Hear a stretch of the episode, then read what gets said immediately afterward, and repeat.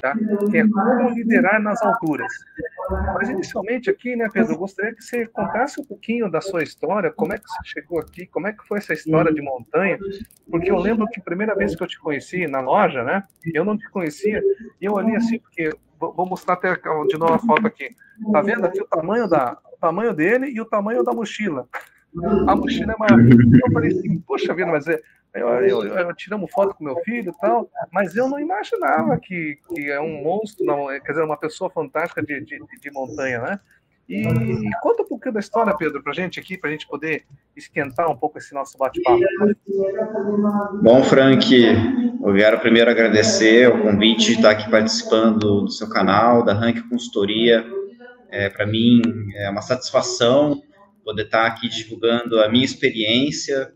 É, além de eu ser montanhista, né, eu, trabalho é, como guia de montanha, sou sócio da loja Alta Montanha, ou seja, é, para quem estiver ouvindo, né, o público do ranking ainda não me conhece, é um, uma área totalmente diferente, né? Eu posso assim que é muito é muito incomum você encontrar alguém que viva 100% do montanhismo como eu vivo, né? Então assim, só só me apresentando, então para quem é, não me conhece, né? Eu sou Pedro Hauck, né? É, nascido em Campinas, São Paulo, criado em Itatiba, próximo ali a Jundiaí, Campinas. É, eu sou formado em geografia. É, e depois, como quando eu terminei meu curso de geografia, eu comecei a fazer mestrado, fui partir para a área acadêmica. Mas desde pequeno, desde jovem, eu tenho uma fixação, tenho uma paixão é, por montanhas, né? É, eu pude ver minha primeira alta montanha quando eu tinha mais ou menos uns 14 anos de idade, eu fiquei vidrado, assim, eu vi da, da janela do avião numa viagem de família é, pela Argentina, com a minha mãe e meu padrasto. É, também, assim, é, no passado, né, a minha mãe, quando ela era bem mais jovem, estava na faculdade, é, ela é veterinária, né, ela fez uma viagem para Bolívia, e aí eu vi as poucas fotos que ela tinha nessa viagem, achava tudo aquilo muito incrível, então, sempre desde criança eu sonhei com aventuras em montanhas. Até que, é, com 18 anos de idade, um desses livros é, que, o, que, o, Frank mostrou, é o livro que eu conto essa história, eu parti é, para a Argentina com o objetivo. Olha quanto cabelo tinha ali, ó. É, olha aqui, ó. É verdade. É. é isso já faz 23 anos, né? Cara. É, eu parti para a Argentina e para o Chile, numa viagem de carona, porque eu não tinha dinheiro né? Eu era muito, muito jovem, tinha apenas 18 anos de idade. Então, assim, eu não tinha dinheiro, mas tinha tempo, né? Então, olha, no dedão, assim, na maneira mais roots possível, é, eu saí de carona, né? É, com caminhoneiro, com o que fosse estivesse na estrada pudesse me ajudar. E nessa, nessa viagem eu tive é, a, a, possibilidade de, pela primeira vez, escalar uma montanha de grande altitude, né? uma montanha acima de 5 mil metros, escalei também outras é, montanhas um pouco mais baixo, mas com neve. Cumpri meu objetivo, que era chegar em Ushuaia, retornei, e aí acabei me tornando um montanhista, montanhista amador. Sempre sonhei né, em poder estar indo para as montanhas, né, sempre tive meus projetos de montanhismo, e achei que é, o que fosse me possibilitar é, a realização desse sonho fosse talvez eu ter um emprego mais estável, né? Então, por exemplo, sonhava em ser professor universitário. Então, aí eu fiz um mestrado, iniciei um doutorado na geologia, isso me trouxe a Curitiba, né, fazer meu mestrado e meu doutorado, certo? Fiz aqui na, na Federal do Paraná. E eu achava que se eu pudesse passar num concurso né, é, de professor numa universidade pública, eu ia ter tempo e renda para poder é, realizar meus sonhos na, no montanhismo, né? Uhum. É, tempo, porque uh, os professores eles têm umas férias no começo do ano, no meio do ano existe um recesso, então dá para viajar, né? Uh, e, e, e, tem dinheiro porque, assim, uma profissão dessa concursada, o salário é mais alto do que outras profissões, então achei que fosse perfeito. Mas acabou que eu me tornei empresário, né? Veja só, eu, eu queria estabilidade, né? E eu consegui virar empresário. Então, você que me ouve, que também é empresário, que segue a Rank Consultoria, você sabe bem, muito bem do que eu estou falando, né? A gente é. queria estar, a gente está num mundo cheio dos seus das suas pedras no meio do caminho, né? É uma montanha também, né, Pedro? É uma montanha também, né? Exatamente, né? Então, assim, é, a vida de empresário nos presenteia com essas montanhas que a gente tem que escalar diariamente, né? E aí, então, acabei me tornando empresário, não apenas de uma, mas duas empresas, né? e estamos aqui realizando nossos sonhos com todos os percalços possíveis, mas se divertindo com tudo isso, né? Legal. Pedro, me diga uma coisa, Pedro, quando você faz essas, essas expedições, o Pedro faz muita expedição, né, na Bolívia, com grupos, né? Como é que você vê essa questão da liderança? Porque deve vir, é, é, como é que como é que você consegue liderar um grupo, né, que de repente precisa estar num lugar é, inóspito, né? É um lugar assim que também tem uma certa periculosidade, né? E você está lidando com gente, né? Com todo tipo de certo. personalidade. Como é que é isso, Pedro? Frank, deixa eu te contar uma história. Tá? É, hoje eu estava aqui olhando as minhas fotos, é, até porque eu vou ter minha temporada da Bolívia daqui a seis meses, então eu estava olhando foto aqui para fazer né, um marketing, né? E eu me deparei com uma foto que tirada pelo meu amigo é, Tiago Melo, que apareço eu numa montanha, no caso era a montanha mais alta da Bolívia, o Sarrama, com uma mochila gigantesca nas costas, enorme, carregando um monte de coisa, carregando também na minha mão um, é, uma, uma, garrafa de 10 litros de água, né? Que é 10 quilos, né? Uhum. Eu falei, caramba, né? E, e, essa foto ela me dizia muito mais do que só aquela imagem. Então, por que, que eu estava carregando tudo aquilo? O que, que tinha acontecido? Estava liderando uma expedição que eu tinha brasileiros, é, os meus uhum. clientes eram brasileiros, é, eu tinha um russo, eu tinha uma norueguesa e uma belga, né?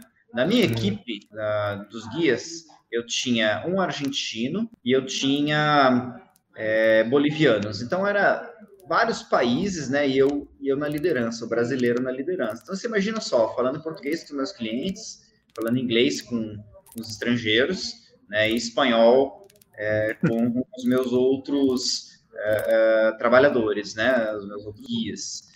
E aquela foto estava com tudo aquilo nas costas, porque uma noite antes da gente partir para a montanha, teve uma festa no lugar que a gente estava, um lugarejo minúsculo, onde vivem, uhum. sei lá, cento e poucas pessoas, né? Essas pessoas, elas vivem da criação de lhama, mas para elas é muito importante a renda do turismo. Eu tinha contratado cerca de oito carregadores que iam levar a nossa carga para esse acampamento. Uhum. Esse ano tinha sido um ano extremamente seco é, e não tinha gelo no acampamento de altitude que fica a 5.500 metros. E se não tem gelo, não tem água, porque a gente tem que derreter o gelo para fazer a água.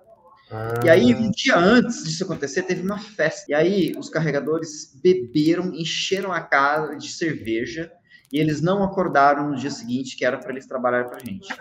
Eu tinha uma exceção, né, os eles tinham o, o seu voo a gente já tinha passado por um longo processo de aclimatação, então a gente tinha aqueles dias contados para chegar no cume, o tempo estava bom, né?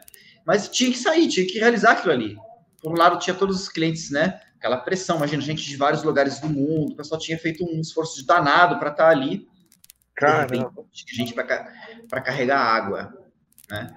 O que, que a gente fez? Né? Carregamos tudo. Então, assim, se você é líder, você tem que carregar as coisas nas costas. Então, literalmente, aquilo que eu fiz é o que todo mundo tem que fazer. Se você, você tem que parar de ser dono, ser o cara que manda. Você tem que dar o exemplo e fazer. Então, Olha eu, só. como empresário, eu, eu comecei lá embaixo, tá? em, em ambas as empresas.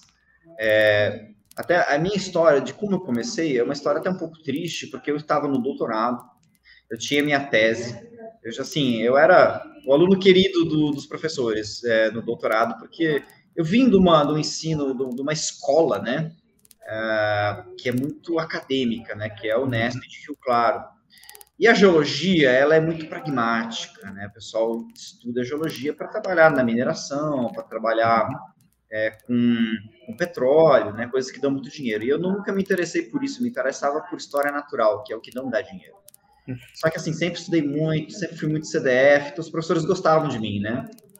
Enfim, é, eu tinha minha tese, era muito, muito, uh, uh, muito interessante, né, mas eu não consegui comprovar a minha tese através do método que eu pretendia. Foi algo assim, super difícil, que envolvia até mesmo fissão nuclear, para você ter uma ideia. Ô, louco! Sim, é, assim, eu queria datar a idade do relevo da Serra do Mar. Né? Para isso existe um método, né, que você tem que uh, quando você tem urânio nas rochas, né, o urânio ele sofre decaimento radioativo, né? Então, quando ele sofre decaimento radioativo, então um urânio vira dois, ele deixa um rastro. Enfim, é um método super complexo. Eu precisava de irradiar minhas amostras no reator nuclear para conseguir uma parte né, do, do, do, método, da metodologia. E eu não consegui, cara. O único é, reator nuclear que tem é, na América Latina é do IPEM na USP, né? E uhum. entrou em greve, Aí depois teve a Agência Brasileira de Energia Atômica mudou as normas. O que aconteceu, cara? Atrasou tudo. Eu perdi a minha tese, não por minha culpa. Né? Uhum. Né? E aí, então, é, uma porta se fechou e outra se abriu. Foi nesse momento que eu acabei é, virando sócio de duas empresas, né? Enfim, a gente começou com quase nada. Se você for ver a minha história, a gente meio que fez um uh, American Dream, né? Uhum. Quando parte da loja, é, eu tenho outros três sócios. Mas de princípio a gente era, é, é, era eu e mais dois, né? Hoje sou eu e mais três. Então, assim, eu estava ali já na iminência de, de ter o meu doutorado interrompido, né? De não conseguir concluir minha tese. Ao mesmo tempo, é, tinha o Wilton, que é meu amigo até hoje, meu sócio, né?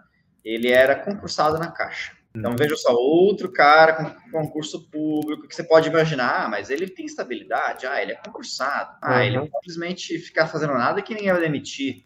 Só que ele está decepcionado, exatamente pelo contrário, assim, porque ele não via uma perspectiva, era tudo muito monó, assim, também tinha os mandos e desmandos, você tinha todas as, as questões políticas por trás, ele estava bem desanimado com o emprego. E, por outro lado, o meu outro sócio, Rafael, ele tinha acabado de se demitir de uma outra empresa do mesmo ramo, né, que era do ramo de importação e varejo de equipamentos de montanhismo. Olha só. Ele queria abrir outra coisa. Né, ele queria sair desse ramo, ele queria fazer qualquer outra coisa. Ele tinha recebido lá o acerto, estava com um dinheirinho, mas não era grande coisa. E aí a gente encontrou o Rafael do nada, e aí meio que assim, ah, vamos abrir uma loja? Né? E ele não queria. Né? Só que, por outro lado, eu e o Wilton, a gente já era sócio de outro negócio, que era um negócio que não era nada, nada rentável, não tinha, não ganhava dinheiro nenhum. A gente tinha um site é, de notícias de montanhismo, né? Uhum. Que é o Alta Montanha. Então, a loja Alta Montanha veio do site Alta Montanha. Ah, olha só que legal. Então, é. E assim, o site tinha muito, muita visualização, ele era muito famoso, só que a gente não conseguia monetizar esse site, né? Tentava vender anúncios, as pessoas não se interessavam, as outras empresas não queriam saber. Então, quando eu encontrei o Rafael, o Rafael tinha saído dessa empresa, até o Wilton falou, poxa, vamos, é, vamos abrir a loja, uma loja da montanha, né? a gente usa o próprio site da montanha para divulgar é, os nossos serviços, né? Divulgar aquilo que a gente está vendendo. O Rafael topou e a gente começou. Frank, você acredita, ó, chuta você qual era o nosso capital quando a gente começou? Dá uma Cara, chutada. Numa chutada? Não sei. É, você falou que era que, uns dois mil reais? Não, era um, era um pouco mais. A gente mais, começou cada um com 10 mil. 10 mil, vai. 10 mil reais cada um. Tá. Né? Comprar equipamento. Então vamos lá. Né, 10 mil reais, naquela época um dólar valia cerca de 3 reais. Então, assim, seria como se fosse hoje talvez uns 15 mil. 15 mil reais, aham. Uhum, uhum não era. Não era, não era é, mas, é, exatamente. Mas com esses 30 mil que a gente juntou, a gente fez, comprou, fez um estoque de 18. Né? Gastamos 18 mil em estoque. E o resto a gente deixou de giro. Né? Giro. Uhum. A gente não tinha onde deixar os equipamentos. Então, de princípio, deixamos eles é, num quarto no meu apartamento, que estava livre. Mas depois a gente levou para casa do, do Rafael. E o Rafael, ele de princípio era o sócio que tinha dedicação total, era o sócio que trabalhava é, direto no, no, nosso negócio, porque eu ainda estava no, no, doutorado, uhum. né? e o Wilton ainda estava na caixa. Só que a gente, com esse estoque, com esse dinheiro, a gente não conseguia gerar renda, né? Então, assim, tudo que a gente ganhava, isso aí virava tudo lucro, né? Virava investimento novo. E a gente tinha que fazer tudo. Então, eu acho o seguinte, né? A gente, olha só, você começou com a pergunta sobre o que é liderar. Né? Então, eu comecei falando de um caso de uma liderança numa expedição, deu tudo certo nessa expedição. E terminei falando que como a gente começou com a loja, que é outro negócio que é diferente. Em ambas, a gente tem a seguinte lição, né? Quando eu coloquei tudo nas minhas costas, eu não esperei que alguém fizesse. Eu não achei que se não tivesse quem, quem fosse fazer para mim, é, ia tudo acabar. Eu já tinha experiência de anos escalando montanhas. Uhum. É, você mostrou ali a foto da capa do meu livro, eu com uma, uma mochila gigante. Então, para mim, não era novidade carregar peso. Não, e outra é? coisa, pessoal, só, só falar, carregar é, a Tem água... liberar isso, cara. É, né, dá o um exemplo, né? Ó, a, a doutora Elisângela aqui, obrigado, doutora Elisângela, ela até colocou um comentário aqui, ó. Sem mimimi, né? Muito bom, dar o exemplo e tomar as decisões nas adversidades, né? É verdade. E olha, carregar água assim não é fácil, hein? O pessoal pensa que 5 litros de água aí, 10, né, não é, é uma coisa. E ainda mais, é, é montanha íngreme, né, Pedro? Deve ser. Putz. Montanha muito íngreme. A montanha, ela, o, o chão, ele é instável. Então, ele, o chão ele é cheio de é, seixo, é como se fossem britas de rocha solta. Um passo para cima, você dá, escorrega dois para baixo, só para você ter uma ideia da dificuldade. E eu com 40 quilos nas costas. Né? 40 quilos é, nas costas? Eu, 40 quilos nas costas. Então, assim, numa situação dessas, muitas pessoas que são apenas chefe, elas fala, chegariam, eu falaria para o cliente, olha, não dá, veja só o problema que aconteceu, né? Olha, os carregadores não vieram, então, puxa, que pena. Ó, você assinou aqui um contrato que dizia que tem na cláusula, tem uma cláusula de risco, né? Então, uhum. olha, infelizmente não deu, né? Às vezes ia ter um outro que ia falar assim, puxa, não deu para escalar essa rama. Era o, o que todo mundo queria fazer era escalar essa rama, né? Era o, o, o final da expedição. A gente tinha escalado outras montanhas antes para aclimatar. Então, assim, todo mundo ia ficar muito frustrado. Talvez o cara fosse assim, não, a gente não vai para essa rama, vamos fazer uma outra montanha ali do lado. Eu não estaria hum. entregando o que as pessoas é, é, pediram, né? Você não estaria entregando, né? A entrega. Gente, como isso é importante para você ser empresário. Cara, a gente arregaçou as mangas, a gente foi lá, cara. Então, foi... É, essa essa situação, eu acho que isso é liderar, é arregaçar as mangas e fazer. É óbvio que você só vai conseguir fazer isso se você tem experiência. Eu tinha minha experiência como montanhista, guiando ficou mais fácil. Quando a gente começou também na loja, a gente começou tendo nós que fazerem todos os processos. Então, primeiro, o primeiro site que a gente fez foi, fomos nós que fizemos. A gente não tinha uma pessoa para fazer site para a gente. A gente arregaçou as mangas, aprendemos a mexer no sistema, né, um sistema que tinha vendas e tudo mais, configuramos, nós escrevemos os textos dos produtos com uma verdadeira avaliação. A gente utilizou aquilo que hoje no marketing se chama de omnichannel. A gente não sabia o que era isso, mas o que a gente tinha? A gente tinha, de um lado, a loja vendendo os produtos, de outro, um site de informação dizendo, so, falando sobre aqueles produtos, falando, divulgando, ou, ou seja, presente no meio, certo? Né? E por outro lado, também tinha as expedições que uhum. gerava a necessidade de venda, né, dos daqueles produtos. Sim, então, sim, sim. estava presente em tudo, né? Uhum. Então, assim, isso é liderar, né?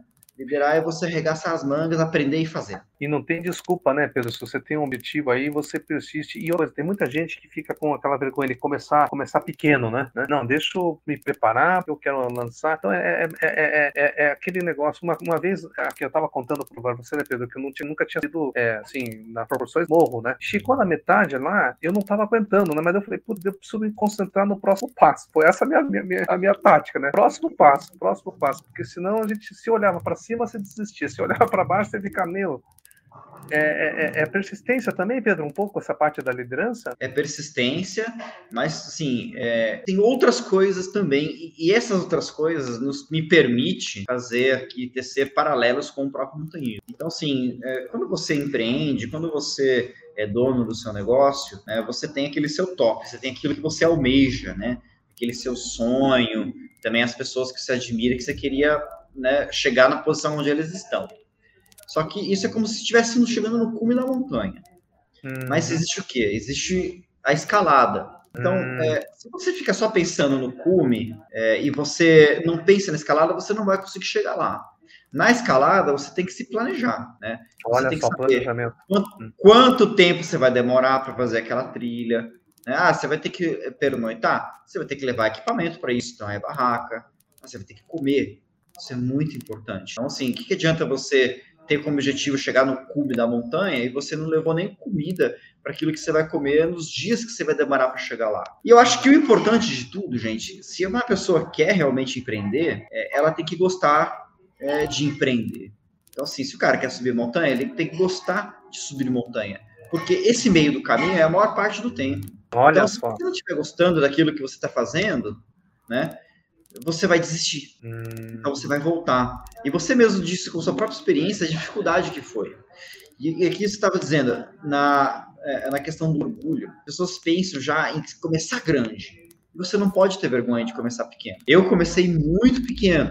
Né? Não que eu seja grande hoje em dia, tá? Mas eu nunca tive vergonha disso. Eu, na verdade, tinha prazer, tinha orgulho e achava divertido é aquela escalada que estava fazendo durante meu empreendedorismo. Hum, é, então, assim, a gente ficou. Sabe quantos anos que a gente ficou na empresa sem tirar um centavo dela, só fazendo com que o lucro reinvestisse em novos é, é, é produtos, em novo estoque? Três anos. Três anos, eu acho que tá três anos. Essa é três anos. Realmente. Então, assim, durante esses três anos, eu e o Rafael, a gente sobrevivia dando curso de escalada. Então, assim, nosso salário era pequeno, nosso, nossa renda era pequena mas a gente conseguiu. Isso foi muito importante. Foi muito importante porque se a gente talvez tivesse feito um empréstimo, né, pagar juros, de princípio é muito, muito caro para pequeno empresário, né? Hum. Então foi muito, muito, importante a gente financiar a nossa renda através de outro trabalho. Então a gente dobrou a nossa carga de trabalho, né? Sim. E Pedro, me diga uma coisa, nessa tua experiência de escalada, ou mesmo de empresário, teve algum momento que você falou assim, cara, eu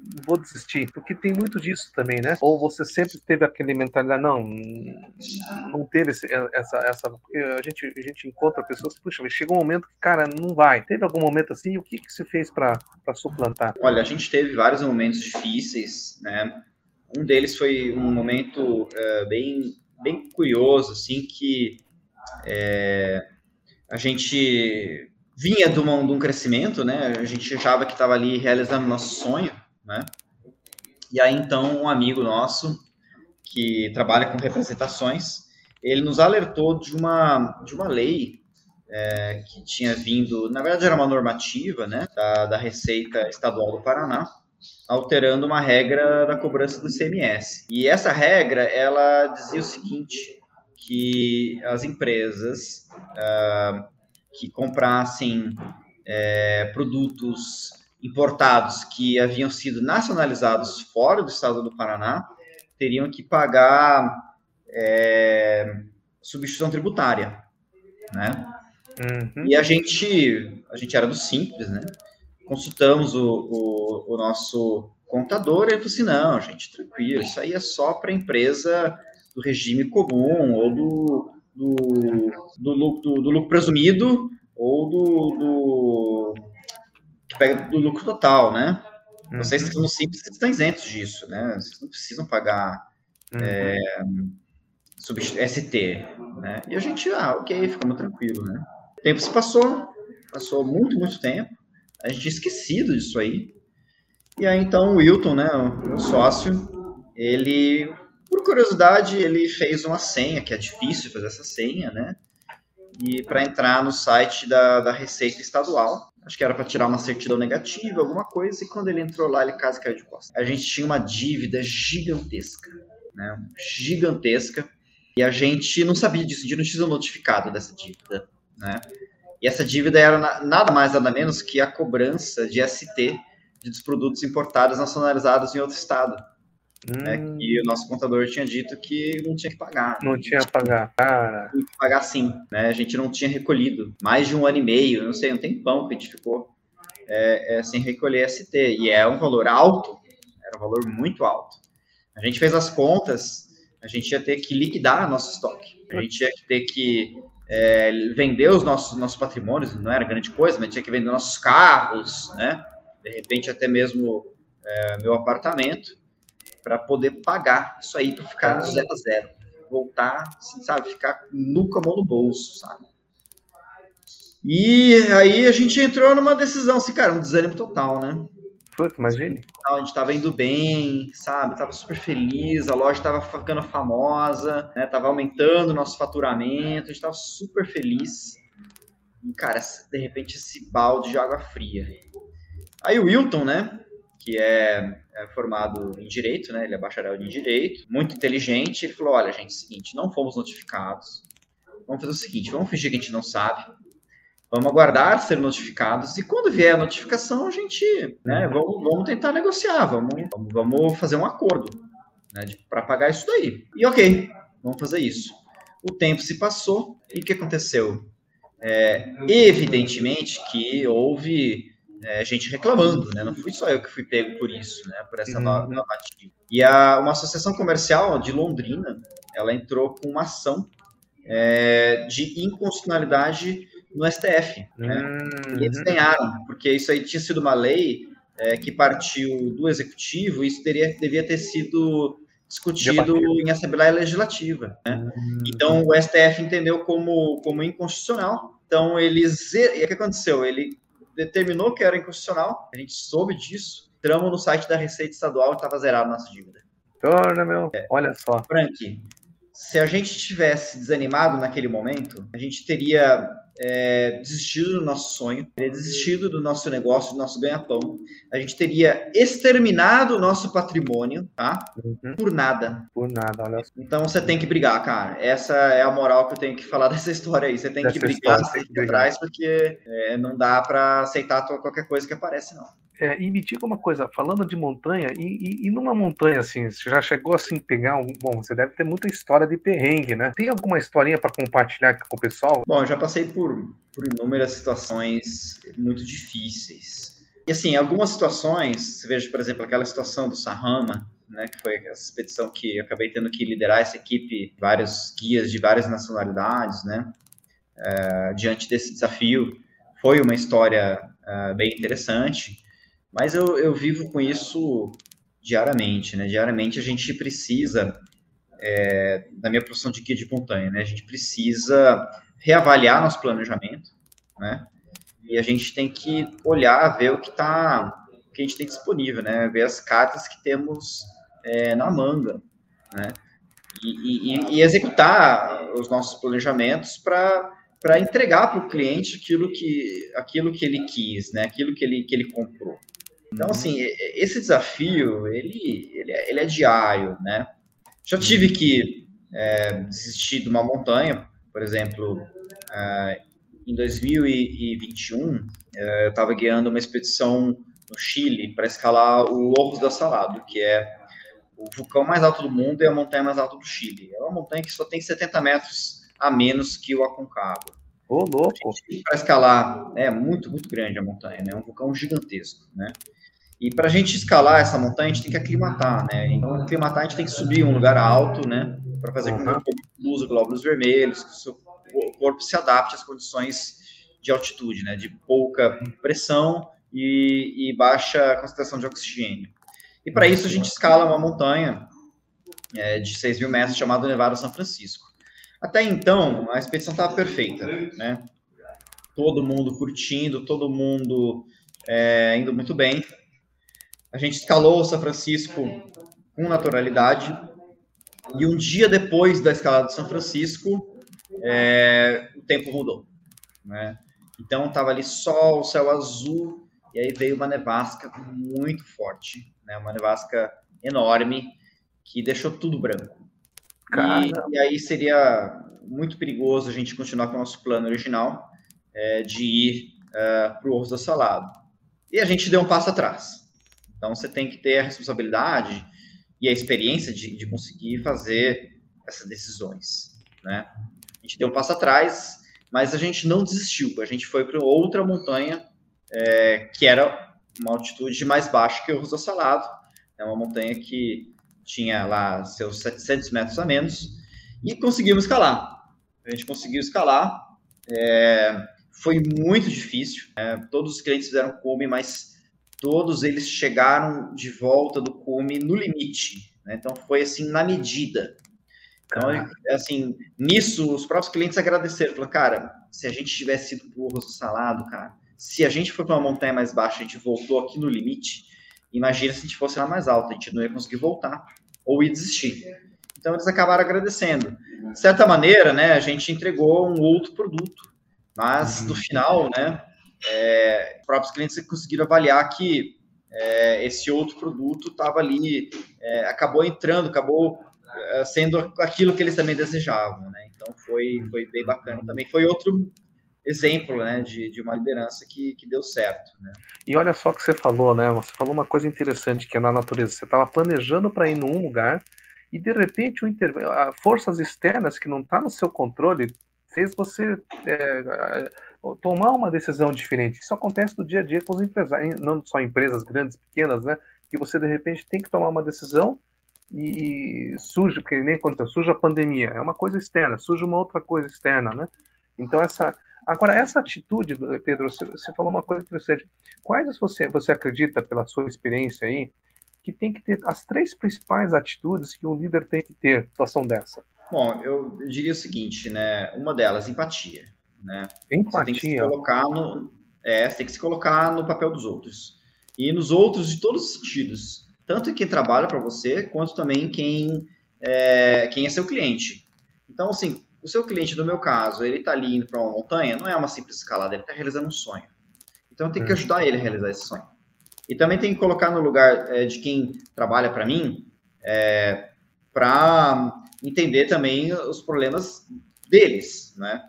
Então, assim, você falou de pandemia. Na pandemia, eu não demiti, tá?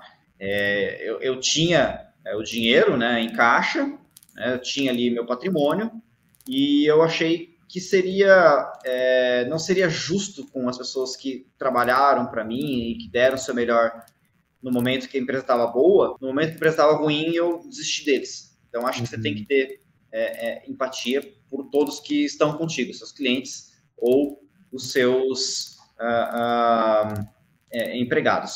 Você tem que ter é, também compromisso. Esse é um outro valor importante.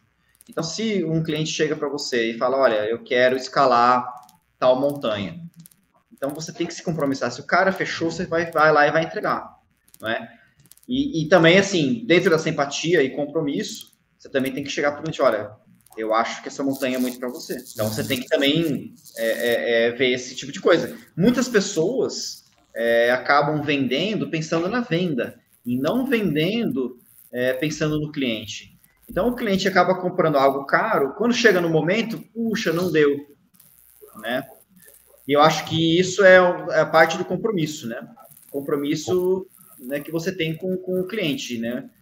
É, esses dois valores é, é, é, são, são importantes. E outro é, valor importante é a excelência. Tá?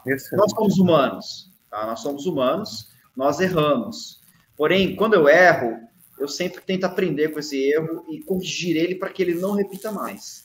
Então, assim, eu posso errar, mas eu não quero repetir esse erro nunca.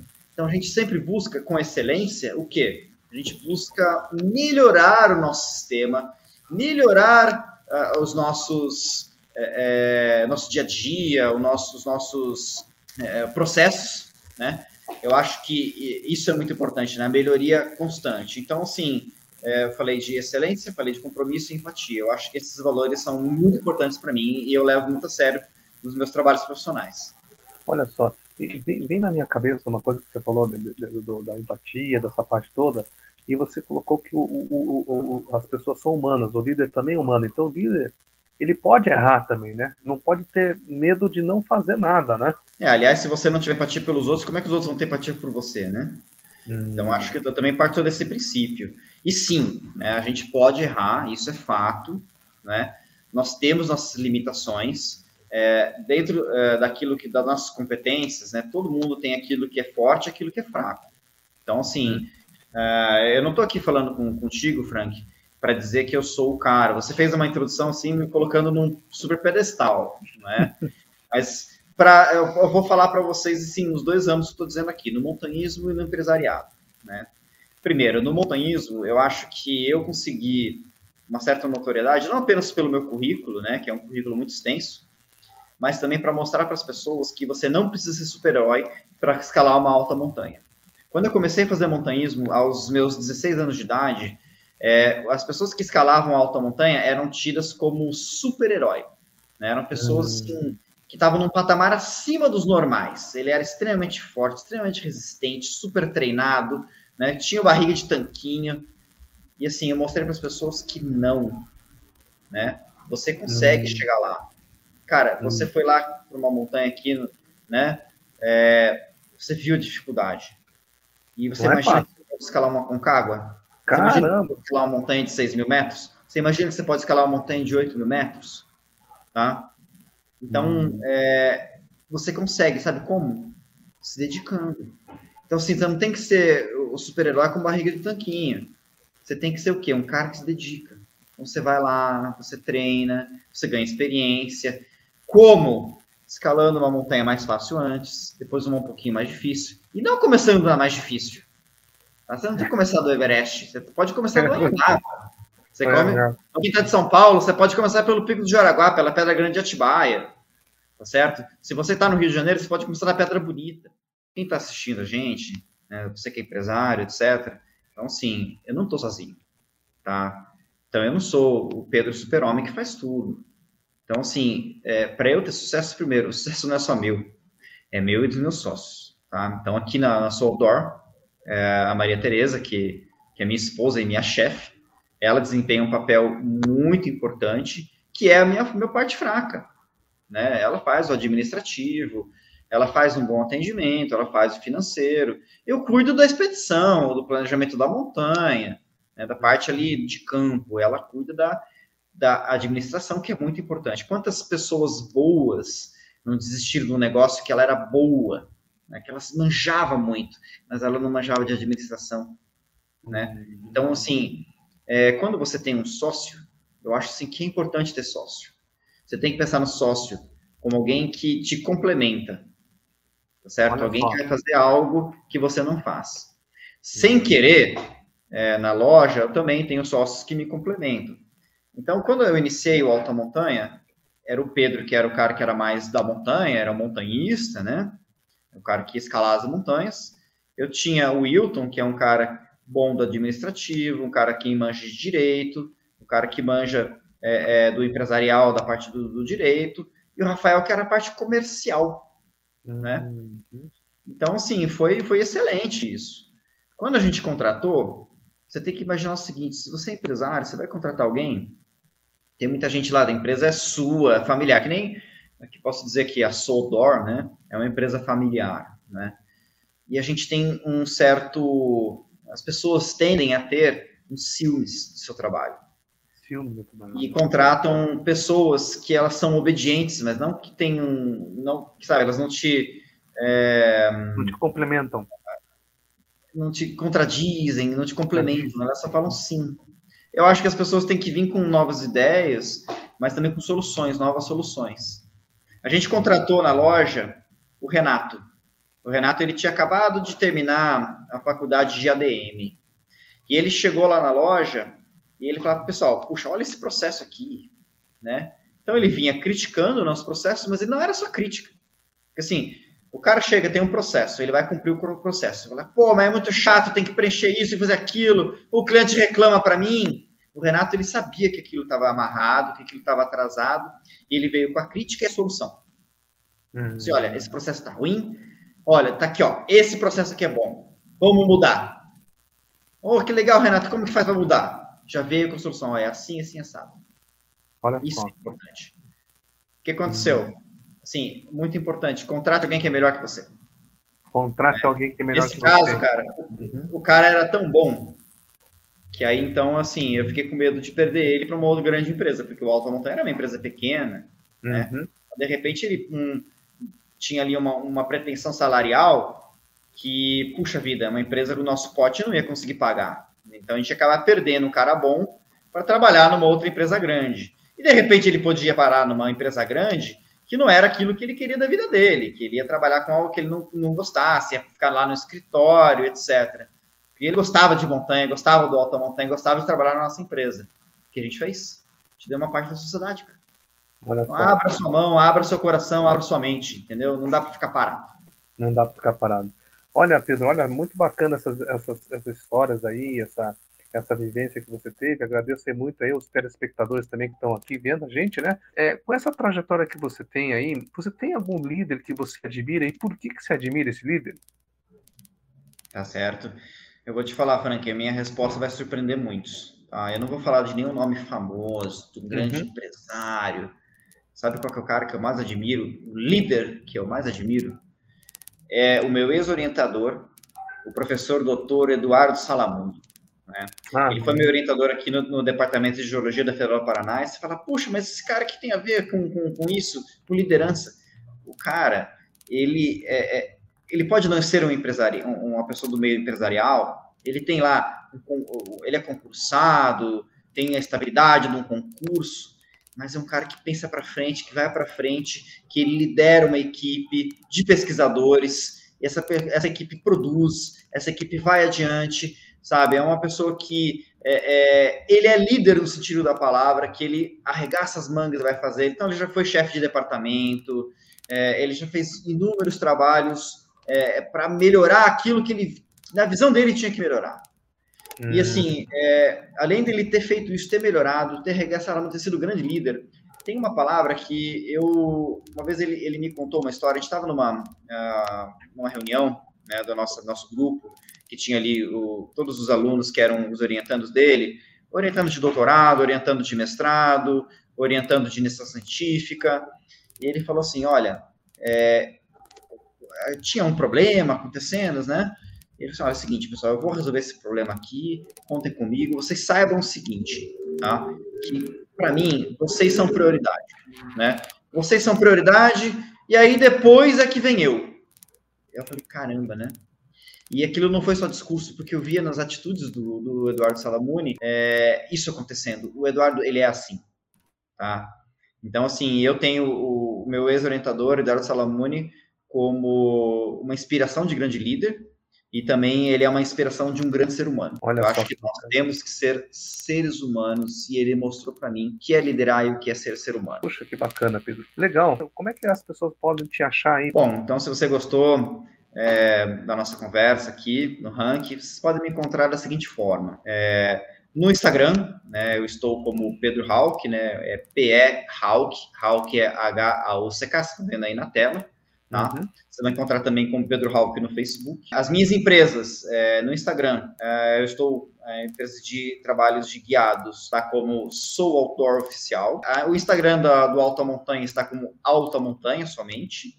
E uhum. também estamos no YouTube, através do canal Alta Montanha. No ah, canal do Alta Montanha tem um quadro, né, chamado Histórias de Montanha, que é um quadro que tem feito bastante sucesso, tem um vídeo aí de quase um milhão de visualizações. Olha só que Eu conto histórias, é, é eu, eu, eu, conto histórias do montanhismo, né, e esse quadro faz bastante sucesso. Então, uhum. esses são os locais onde vocês nos encontram. E é claro, né, também aqui no site, né, é www.souautor.com.br e também lá no www.altamontanha.com, que é o nosso site de notícias, e no lojam.com.br.